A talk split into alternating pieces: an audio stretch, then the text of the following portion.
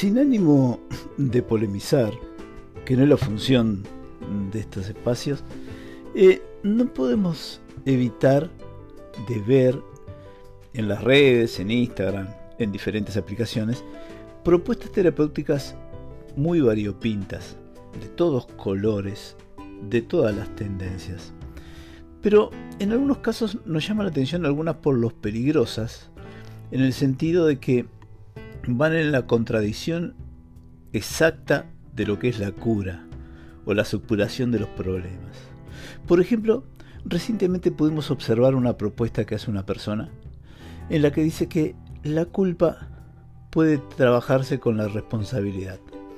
Entendí que la culpa que alojamos, si la trabajamos con la responsabilidad, afuera y bailando, que es un cuento.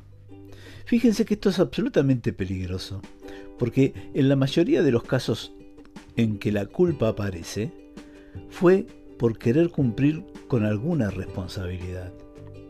La, responsabilidad de no fallar, la responsabilidad de ser amados, la responsabilidad de hacernos querer, la responsabilidad en el trabajo.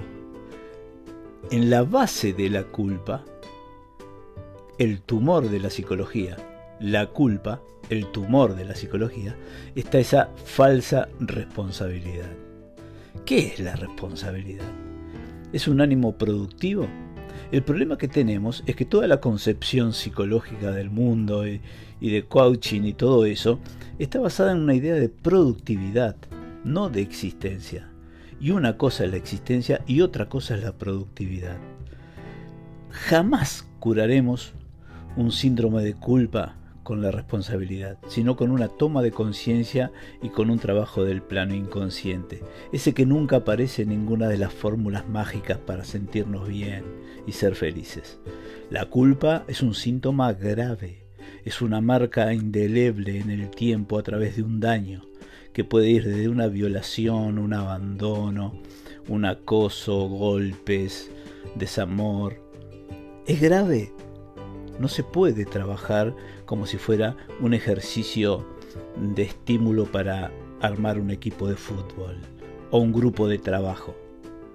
La culpa es un episodio serio en la psiquis humana y la responsabilidad única que tenemos es de tratar de estar mejor, querernos y evaluar si los errores en nuestra vida no han venido para ayudarnos y no para lamentarnos pero la culpa es un punto serio de nuestra vida que tenemos que tratar para buscar la felicidad.